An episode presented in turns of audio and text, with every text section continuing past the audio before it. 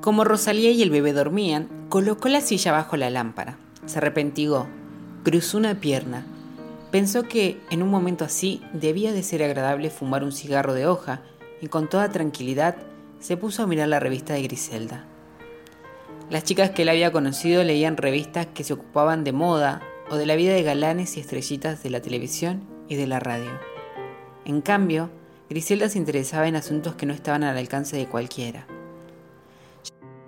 Llegó a esa conclusión tras una rápida ojeada y casi deseó que su amiga no volviera demasiado pronto. Así le daba tiempo de leer un artículo titulado Entre telones de la lucha por la dominación del mundo. Explicaban allá cómo las grandes potencias y también nuestro país no eran más que una simple pantalla. Y como todo lo que sucede en esta tierra de Dios, hasta lo que nos pasa a usted y a mí, depende de la decisión de un puñado de señores, de traje negro, sentados alrededor de una mesa redonda. La parte escrita era bastante clara y los dibujos de las tiras perfectos. Pensó que le gustaría entrar en la sala donde se encontraban los señores, levantar la mesa en vilo y con todas sus fuerzas tirarla sobre el presidente de esa banda de desalmados. Sin darse cuenta, pasó de la imaginación a un sueño, donde el presidente, un señor furioso, de grandes bigotes renegridos con las puntas para arriba, se desplomó bajo el peso de la mesa y echó a llorar. En ese momento Almanza comprendió que se había dormido y que no era el señor el que lloraba, sino el bebé. Tuvo tiempo de pensar que por suerte el llanto lo despertó, porque si no, se hubiese expuesto a que la familia Lombardo, al volver del teatro, lo sorprendiera dormido.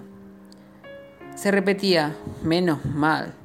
Despertaba del todo y comprendía la situación. De pie junto a la cuna, Rosalía pasaba la mamadera por la cara de su hermano y tal vez con la mejor intención, lo rociaba de leche y lo enfurecía. Dame que se la doy yo, dijo Almanza. Creo que la mamadera pierde, comentó Rosalía. Vas a tener que preparar otra y cambiar los pañales. Ahora mismo vos ganás la cama y seguís durmiendo, ordenó con enojo. La chica obedeció.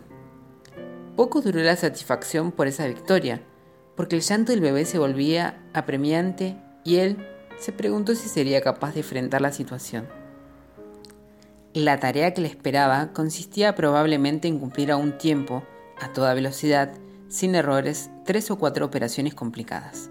No perdamos la cabeza, murmuró y tuvo, sin poder evidenciarlo, un pensamiento que era un amargo reproche a Griselda, pero también un ansioso llamado.